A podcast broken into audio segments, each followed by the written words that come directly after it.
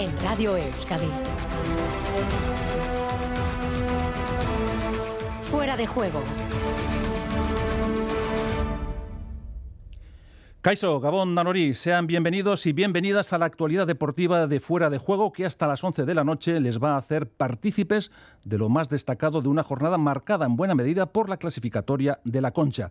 Ondarribia ha marcado el mejor tiempo y le han seguido Ciervena, Orio, Guetaria, Urdaibai, Kaiku y Ondarroa. Estas siete embarcaciones, más Donostierra, tienen plaza para el domingo. Además, el día ha estado también marcado por los estragos de la COVID-19 en la Vuelta a España, con Ken Pharma como gran perjudicado con tres bajas. Yates y Sivakov se suman a la lista. Además, ha abandonado a la Philippe tras una caída.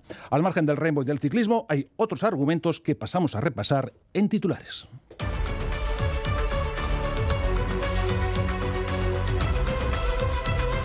En fútbol, la situación de Sadik ha tomado un cariz inesperado y su contratación por parte de la Real Sociedad se complica. En cuanto a Osasuna, se estaba a la espera de que Abde recalase en Iruña a modo de cesión, pero se ha entrometido el Elche y ese parece que puede ser su destino. Además, Aymar dispone ya de dorsal del primer equipo. En segunda división, Nolascoain ya piensa como armero. El jugador cedido por el Athletic ha sido presentado esta mañana como futbolista del Eibar. En baloncesto hoy se ha presentado Xavi Rabaseda como jugador del Bilbao Basket y también un Araski joven y con nuevas caras. Y siguiendo con básquet, escucharemos las impresiones de Azumuguruza en torno a una campaña europea complicada e ilusionante del IDK.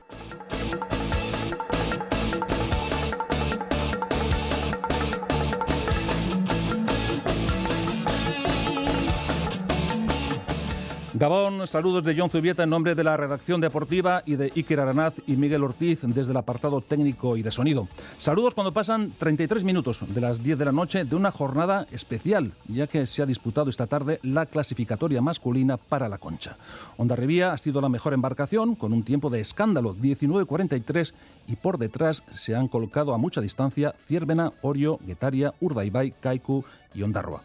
Estas siete embarcaciones se clasifican para la concha junto a Donostierra. Ojo con Guetaria, que 50 años después disfrutará de la bahía Donostierra. En medio de un gran ambiente, la prueba ha deparado momentos de satisfacción y algunos de emoción incontenible, con lágrimas en los ojos. Vamos escuchando poco a poco a los protagonistas, empezando por los ganadores. Escuchamos a González de Chavarri, delegado de Ondarribía, que hacía un balance muy positivo del regatón de sus remeros. Sí, la verdad es que bueno, ese era el objetivo, ¿no? Entrar entre las siete primeras y bueno, terminar con buenas sensaciones. Creo que hemos conseguido las dos cosas y de, largo. Sí, nosotros lo que, veníamos es a hacer nuestro trabajo, ¿no? Yo creo que nosotros lo hemos hecho de una forma extraordinaria y bueno, yo no sé cada, cada cual hasta dónde se ha exprimido, ¿no? Ya como tú bien dices, los tiempos no son mucha referencia, pero el nuestro sabemos que es un muy buen tiempo y como decía, sobre todo las sensaciones remando han sido muy buenas. Por su parte, José Luis Herrerías, presidente de Ciervena, segunda, hacía también un balance muy satisfactorio que en cierta medida resarce de algunos sinsabores. Pues sí, sí, es muy importante porque se ha estado fuera, se ha hecho buen tiempo y, en meta también se ha hecho buen tiempo. Entonces es de que eh, señal de que la embarcación ha andado para, eh, de, proa y de popa y es muy buena sensación para, para todos, para tener ilusión, un poquito de pues el año que llevamos para tener un poquito de, alegría y estar un poquito, a ver si podemos este fin de semana estar en la pelea. Por su parte, por parte de Orio, su presidente Josu Esnaola también irradiaba satisfacción. Sí, sí, sí, eh, fuera teníamos eh, ya buena referencia y luego a la vuelta pues eh, hemos entrado bien, así que con eso pues Ondarriba nos saca 19 segundos, pero todos los demás estamos muy cerca, así que bien. Ondarribi se ha salido, pero esto simplemente es pasar el corte y, el domingo es, otra, es otra batalla bien distinta, ¿no? Sí, eso es. Al final el tiempo de hoy no vale para nada, pero bueno, es un tiempo donde refleja que están muy fuertes. Momento ahora para el presidente de Guetarias, Xavier Goicoechea. Ojo a su emoción porque reacciones como esta tocan la fibra. Sí, feliz, feliz, porque vamos, eh, esto sueñas, sueñas y bueno, al final cuando lo ves realidad, pues a gusto, ¿no? pues contento, como está todo el pueblo y a gusto, los chavales y todo. Feliz. Sí, no, bueno, al final son chavales de pueblo que han empezado a remar desde jóvenes, les hemos visto crecer remando y bueno, al final pues eh, todo el pueblo ha estado empujando en los últimos años, todo el verano siguiendo todas las regatas, eh, los pies en el suelo, pero pues, remando se ha conseguido pues estar en, la- en los dos domingos de la concha, ¿no? Si no, al final la última vez fu- fue en el 73 y bueno, pues dedicarles a aquellos, a todo el pueblo. Bueno, pues casi 50 años después lo consiguen. Estaba emocionado, casi no podía hablar. Y en una sintonía diferente se ha manifestado Iker Zabala. Urdaibai no ha rendido como se esperaba y ha entrado a casi medio minuto de Ondarribia. Bueno, al final estamos dentro. Que estemos primeros o que seamos quintos, bueno, al final es una anécdota. El domingo, pues bueno, partiremos de cero, no sabemos en qué tanda iremos, ni, ni rivales de momento. Y hoy tienes mucho que perder y poco que ganar. Sí que es verdad que me ha sorprendido el rendimiento, el bajo rendimiento de la trainera, pero bueno, eh, dentro de lo que cabe veo que los rivales están más o menos donde tienen que estar y los que hemos fallado hemos sido nosotros. Entonces, bueno, si nosotros damos el, el rendimiento de las últimas regatas, pues estaremos ahí en la pelea. Kaiku sí ha tenido una actuación más plausible al ser sexta. Escuchamos a José Luis Corta. Sí, bueno, pues para estar contento, ¿no? Hemos, a eso hemos venido, andamos justito, pero estamos dentro y por los chavales para que disfruten los dos de fines de semana, ¿no? Sí, con lo que habíamos puesto el listón era primero salvarnos y luego, pues, si podíamos, ¿no? Lo que pasa es que, que yo creo que hemos llegado un poco justitos y a ver si ahora al domingo recuperamos un poquito y por lo menos este- podemos estar ahí peleando para el quinto puesto. Ese es el, ¿no? Ahí hay cuatro monstruos, bueno, Costro y Ciervan a cinco ya, ya lo que se esperaba al principio y vamos a pelear con los otros para no, no ser el último de, de los ocho al menos. Vamos a pelear para eso, pero ¿eh? También nos tienen que ganar. A ver si mejoramos algo y acertamos un poco los entrenadores. Y los séptimos clasificados han sido los Ondarrutarras. El remero Íñigo Larrínaga estaba radiante. Es una pasada, ¿no? Tú lo has dicho bien, o sea, 24 años llevo en la trainera y dos veces hemos entrado, o sea, esto es una pasada, o sea, es impresionante. Eso es, es que viendo lo que nos ha pasado en los últimos años, hemos dicho, vamos a esperar hasta que entre el último, que confirmen y ya lo celebramos, pero es que era como que no lo creíamos, no lo creíamos. Sí, sí, a ver, eso es, ¿no? Las referencias en todo momento eran que íbamos al mismo tiempo, mi- mismo un segundo arriba abajo con Kaiku y con Cabo. Y la verdad que, claro, sabíamos que el mismo tiempo con Cabo también qué significa, ¿no? Cabo tiene un último final muy fuerte y eh, pues era complicado, pero lo hemos creído hasta el final y ahí hemos luchado y, a tope. A tope. Por su parte, Juan Luis Plaza, delegado de la Lequicharra, veía con optimismo el futuro de cara a los playoffs. Pues sí, del cara al playoff, eh, la verdad pues son muy buenas, eh, porque a nuestros rivales que, vamos a disputar ese playoff, pues eh, les hemos sacado una ventaja considerable, entre 17 y 18 segundos a los tres primeros, que son eh, Bueu, San Bartolomé y, y San Pedro, y luego Pedreña pues casi a 37 segundos, si no, me, si no hago mal la cuenta, pues quiero decir que bueno, pues nos da, bueno, eh, cierta confianza para poder seguir trabajando y, y mantener la plaza en la CT. Pues sí, los chicos están animados, la verdad que creo que hemos hecho una regata más que digna, se puede decir que buena, eh, cara a nuestros rivales del playoff. Eh, sí, es cierto que teníamos cierta ilusión de poder entrar también entre los siete primeros, no ha podido ser. Y bueno, pues la verdad es que nos han sacado 10 segundos eh, el séptimo clasificado y bueno, pues no hay nada que decir. Felicitar a los que han entrado y nosotros seguiremos eh, luchando por el año que viene estar aquí y también seguir en la CT. Y para que no faltara nada, ahí estaban los seguidores de Ondarroa, que han dado un ambiente muy especial a esta fase clasificatoria.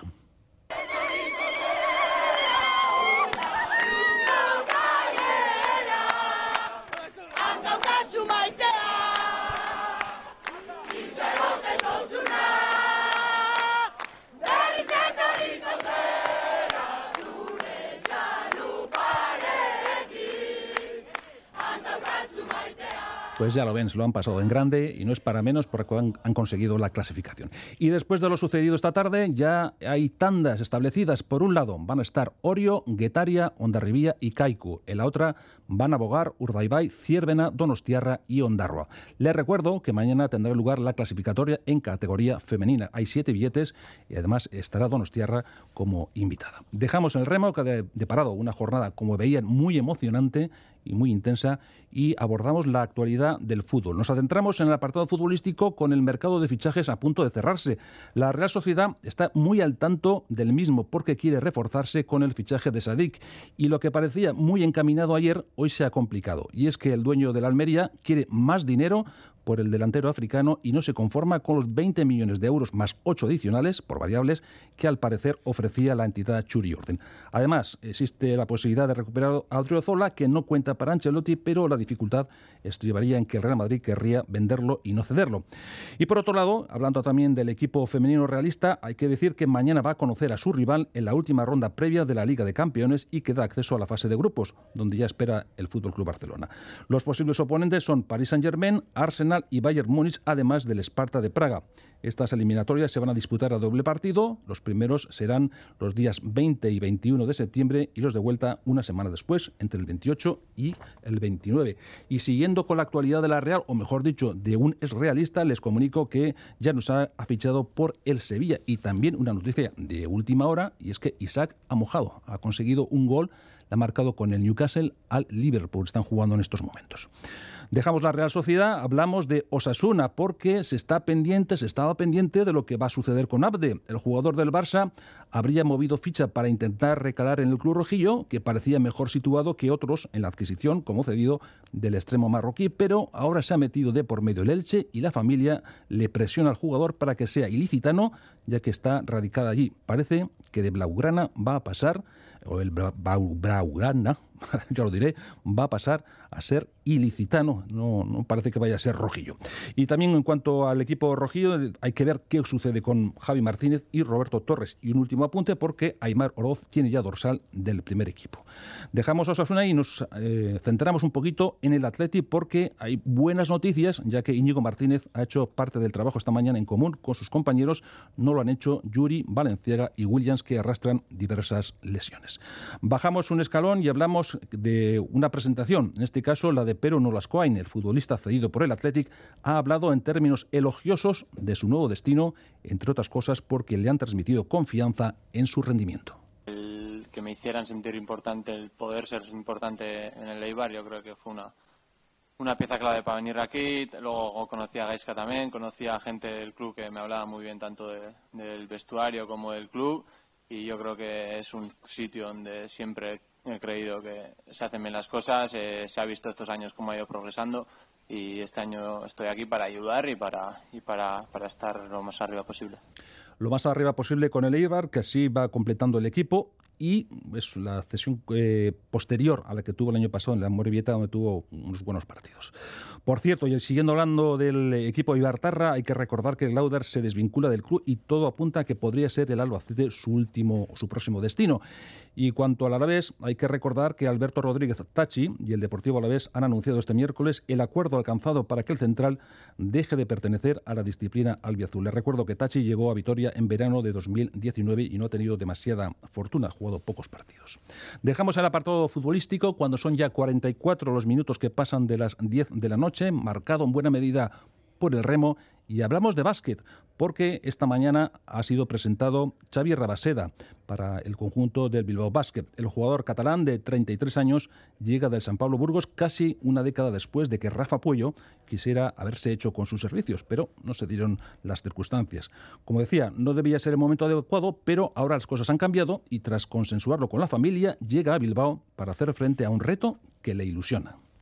Sí, bueno, los caminos cada uno intenta seguir el mejor para, para él o para su familia en este caso, porque ya no, ya no soy el jugador que era hace nueve años, ahora ya pues tengo mi familia que viene conmigo, que está conmigo, así que es una decisión pues consensuada y, y, al final intentas lo mejor, ¿no? Y bueno, eh, creo que hemos dado un paso importante viniendo aquí a Bilbao, estamos muy contentos, no solo yo, sino también la familia y de momento muy a gustos y esperamos pues tener una gran temporada para un poco pues quitarnos ese mal sabor de boca que se me quedó la temporada pasada. Por otro lado, Puello ha señalado que están buscando un sustituto para André Gudelo, al que también se ha referido de manera cariñosa Rabaseda.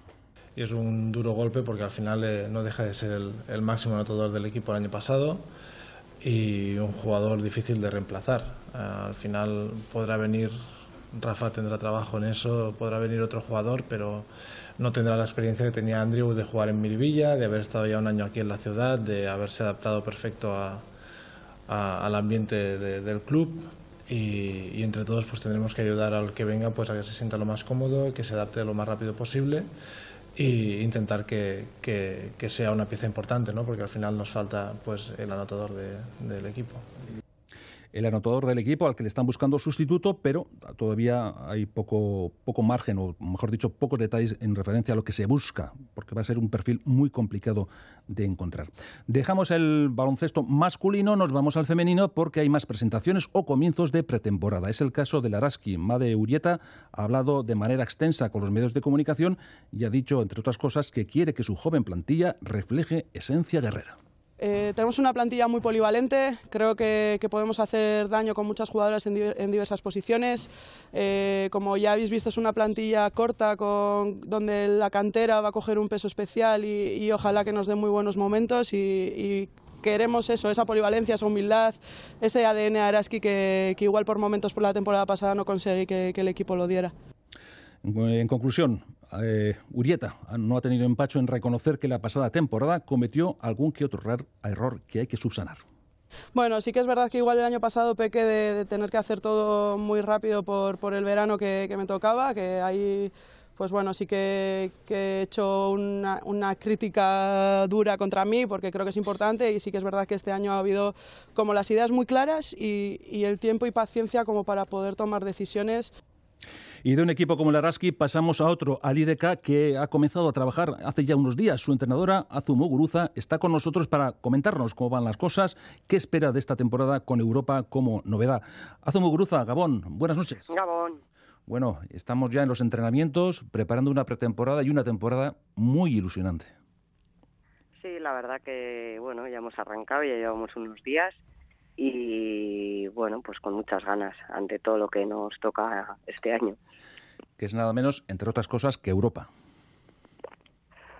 Pues sí, la verdad que es nuestra primera experiencia en Europa y bueno, pues muy expectante saber lo que nos vamos a encontrar. Os vais a encontrar con dificultades, con una plantilla joven que quiere ser agresiva. Sí, hombre, dificultades, pues como todos los años, ¿no? Tanto en Liga como este año en Copa de Europa, porque al final, quieras o no, pues eh, la Liga está muy dura y sabemos que, que costará, costará todo, pero bueno, sí ilusionadas con, con el nuevo equipo y, y bueno, vamos a ver esa juventud cómo se adapta a todo. Una juventud que tendrá, tendrá que tomar responsabilidades que no sé si le va a pesar un poquito. Bueno, esa siempre es la duda que, se tiene, ¿no? Pero bueno, creo que también hay un grupo de jugadoras ya más veteranas que son las que también deben un poco tirar del carro y arroparles, ¿no? A ellas. Tienes a toda la plantilla, creo casi toda la plantilla a tu disposición, salvo la Serbia Ivana Raca, ¿no? Sí, efectivamente, que está con la selección. Y parece que se va a quedar en la selección. Sí, tiene toda la pinta, toda que, la pinta. Irá, que irá al Mundial, con lo cual... Una baja sensible. no estará. Sí, hombre, la verdad es que sí que es una jugadora importante, pero bueno, ya sabíamos esto de antes y al final, bueno, pues son cosas que todos los años nos pasan con alguna jugadora. Eh, ¿Qué radiografía, al margen de que la plantilla sea joven, qué radiografía se puede hacer de la plantilla? Bueno, yo creo que es una plantilla pues que está que tiene mucha ilusión, que la verdad está trabajando muy bien y que eh, sobre todo es lo que puedo ofrecer, ¿no? Mucha energía, mucha eh, muchas ganas y, sobre y mucha competitividad. Mm, y preparando ya, por supuesto, como telón de fondo, eh, la participación europea. ¿Cómo ves, ¿Cómo ves esa participación europea? ¿Qué puede aspirar tu equipo? Pues mira, eh, así a priori sabemos ya de, saque que hay un equipo como es Lyon que, que bueno, será muy difícil será muy difícil competir contra él porque bueno es un primer nivel francés y, con una plantilla muy muy top. A partir de ahí pues el objetivo será pues entre los otros tres ver quién consigue esa plaza que te da el pase a la segunda fase. Precisamente contra el Lyon debutáis eh, a finales de octubre. Sí finales de octubre vamos allí. O sea que la piedra la piedra de inicio es es interesante. Espero que no sea motivo para no que nos desmoralicemos, sino todo lo contrario, ¿no? Saber que empezamos con con un gordo y que bueno a partir de ahí es cuando empieza nuestra competición. Eh, decíamos que la competición se va a comprimir mucho, eh, vas a tener que utilizar a toda la plantilla y con muy poco tiempo para la, digamos el descanso ¿no? de las jugadoras. Sí, esa es una de las razones también por las que hemos buscado un poco remodelar una parte del equipo con gente joven, que siempre la capacidad de recuperación es mejor, pero está claro que es un hándicap, ¿no? Porque al final el no poder preparar bien los partidos, pues siempre siempre te, limita un poco, ¿no? Pero bueno, intentaremos intentaremos suplirlo con, eh, con, con, esa energía que nos pueden dar las jugadoras. Bueno, teniendo en cuenta que hay liga y por tanto también competición europea, ¿cómo visualizas el futuro o con qué objetivos te quedas? Bueno, a ver, eh, objetivos todavía es un poco pronto para marcarnos. Está claro que que queremos cuidar nuestra participación en la liga porque creo que a día de hoy es bueno eh, es nuestro sitio es verdad que, que en Europa al ser debutantes pues bueno salimos un poco a conocer un poco lo que es la competición a ver exactamente el nivel en qué nivel nos encontramos respecto a esos equipos pero sin descuidar la liga mm. Bueno, pues Azumuguruza, mucha suerte para lo que va a ser una temporada complicada, pero sobre todo muy ilusionante. Pues muchas gracias, ahí estaremos.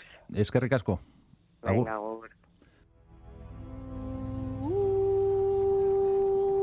Vuelta 2022 en Fuera de Juego.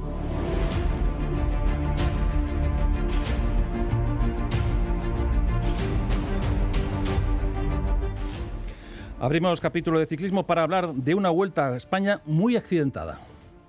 Dani Gaña, Gabón. Gabón, John. Vaya etapa hemos tenido hoy. Más allá de que quién haya ganado, lo verdaderamente importante ha sido el estrago que está causando la COVID. Sí, efectivamente, una etapa que no tenía que marcar absolutamente nada en la clasificación eh, general y que lo ha hecho precisamente por el dichoso virus. Eh, cinco corredores no han podido tomar parte, eh, tres del conjunto Ken Pharma que debutaba en la carrera y uno especialmente significativo para la general, Simon Philip Yates, el corredor británico que era quinto en esa clasificación, el líder del equipo Bike Change, que no ha podido tomar parte, como digo, por el, COVID-19. A partir de ahí, la etapa no ha tenido más historia que una fuga de tres corredores con presencia del valenciano de Euskaltel Joan Bou y un sprint rapidísimo que eh, curiosamente ha sido ganado por Groves, un corredor eh, Caden Groves australiano del equipo Bike Exchange que de esta manera bueno pues se ha resarcido de la baja eh, de su líder. Y a 60 de meta una caída en cabeza de pelotón que ha afectado al campeón del mundo Julian Alaphilippe que se ha tenido que ir para casa dejando a Ebenepul sin su mejor lugar teniente de cara a lo que todavía va a tener que trabajar el joven corredor belga para llevar la prenda roja hasta Madrid pues seis han caído también del pedestal, por decirlo de alguna manera, Jace, Sivakov, bueno, un desastre, ¿no? Pues precisamente el tema de la COVID es un tema recurrente, sobre todo en estos últimos días, y al respecto ha hablado Javier Guillén, director de la Vuelta, en declaraciones a Radio Televisión Española.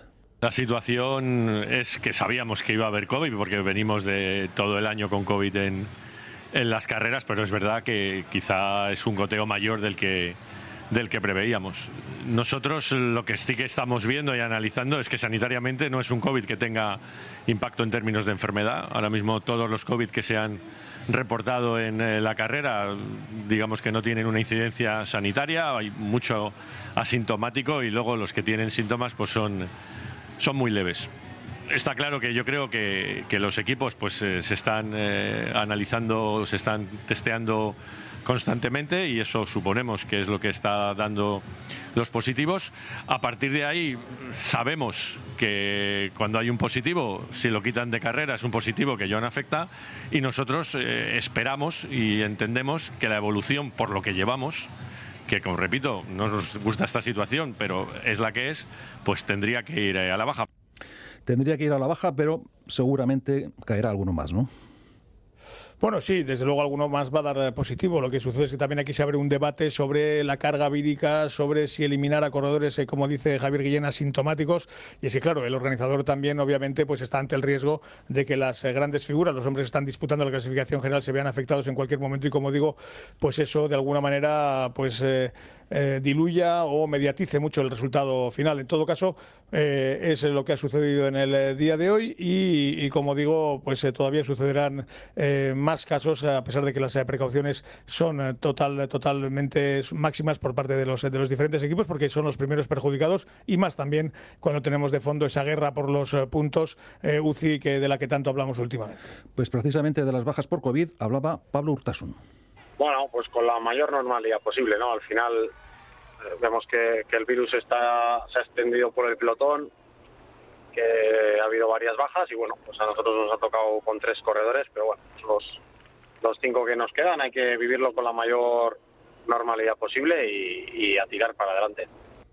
A tirar para adelante, en cualquier caso, él mismo reconocía que es todo un varapalo. Pues sí, la verdad que es un palo, siempre es un palo, ¿no? Pero yo recuerdo los años de Euskaltel, que en alguna caída en el Tour perdimos tres hombres de golpe. Y bueno, pues son circunstancias de carrera que, no puedes controlar, que, a pesar de, todas las medidas que hemos, que hemos llevado, de usar la mascarilla en todo momento, de, aislamiento de, total de en cuanto tuvimos el primer positivo, y son cosas que no se pueden controlar. Bueno, pues a pesar de, los problemas, ahí sigue su escuadra intentando hacerlo lo mejor posible, como lo está haciendo también la de Burgos BH. Escuchamos a Rubén Pérez, su director, que está relativamente satisfecho con el rendimiento de sus pupilos. Sí, bueno, nosotros somos un equipo muy muy pequeñito, pero no quita que, queramos eh, tener de grandes y peleemos como los grandes, ¿no? Han trabajado muy bien preparando la carrera, han pasado más de un mes en altura y la hemos trabajado con mucho mimo, ¿no? Al final, pues bueno, los resultados salen, ¿no? Sí que es una pena que empezamos, pues bueno, a tener que decir a, a Manolo Peñalver, por ejemplo, que se tenía que ir a casa un chaval joven que lleva un año complicado, ¿no? Después de la caída en Turquía, se pegó dos meses en la altura preparándola con mucho mimo y, bueno, por, por una decisión que, es difícil tomarla, ¿no? Porque al final el chaval era totalmente asintomático. A los tres días de rabia se hizo 250 kilómetros y ya no era ni positivo, ¿no? Entonces, es complicado decir esas cosas a los corredores, pero bueno, en estas estamos. Pero nosotros no, no nos queda otra que centrarnos. Después de todo el trabajo hecho, tenemos que intentar hacerlo bien y creo que de momento no se les puede pedir más, ¿no? Visto lo, lo rápido que se va y lo lanzada que va todos los días la carrera, yo creo que nosotros lo estamos haciendo muy bien. Lo están haciendo muy bien, lo que ocurre es que a perro flaco todos son pulgas y si no, que se lo pregunten a la Filip. Sí, sí, que de hecho, como digo, pues ha tenido que, abandonar. La, buena noticia, en un reporte que ha hecho ahora el equipo pues hace escasamente eh, tres horas, eh, es que han descartado fracturas en el hospital. Mañana viaja a Bélgica, a Gerenstens, donde eh, se encuentra pues un hospital también de referencia para el equipo cerca de la zona de Amberes y seguirán haciéndole más pruebas más intensas, pero parece que simplemente queda en una dislocación de hombros. O sí, no se plantean ningún plan deportivo para, para la Filip, que tenía pues entre ceja y ceja tratar de revalidar el campeonato del mundo que se disputa prácticamente en un mes. Así que eh, paciencia, pero cuando menos eh, dentro de la gravedad y de ese accidente feo que ha tenido el eh, campeón del mundo, yo creo que las noticias son positivas, incluso quizá no haya perdido el final de temporada. Bueno, en cualquier caso, una etapa muy accidentada y para mañana tenemos final en Peñas Blancas, casi 200 kilómetros. ¿Y qué crees que puede pasar? Bueno, pues yo creo que mañana van a pasar cosas importantes. Eh, eh, esperemos que nada eh, fuera de lo propiamente deportivo y puramente ciclista. Y es que mañana tenemos una etapa larga, sobre todo empieza la provincia de Granada en Salobreña, termina sobre todo en, Estepona, que recorre prácticamente toda la costa malacitana y es un puerto pues bastante largo, casi 20 kilómetros, con, con, diferentes fases, pero que tiene rampas también muy fuertes, especialmente en el inicio, en Peñas Blancas. Así que en el 2013 se inauguró esta subida en la vuelta, entonces ganaba Alejandro Valverde. Yo no sé si ahora mismo el murciano que os ha dado un baño de masas en, su provincia natal, en Murcia, va a estar en condiciones de poder disputar eh, la etapa, pero qué duda cabe que eh, la gente que quiera mover a Benepul puede intentarlo desde mañana mismo, puesto que el equipo pues eh, queda evidentemente tocado con la baja de Alaphilippe. Bueno, Dani, si te parece lo dejamos ahí o aportamos algún dato más. Un último apunte, como ayer del, ciclismo del World Tour femenino, se está corriendo en Holanda el Simac eh, Ladies Tour, eh, hoy en Euden, con de nuevo victoria para Lorena Vives, esta vez eh, batiendo al sprint a la italiana Tomasi. Dani, es que recasco, Agur. Gabón. Nada más, hasta aquí fuera de juego. Gracias, Agur. Hasta mañana.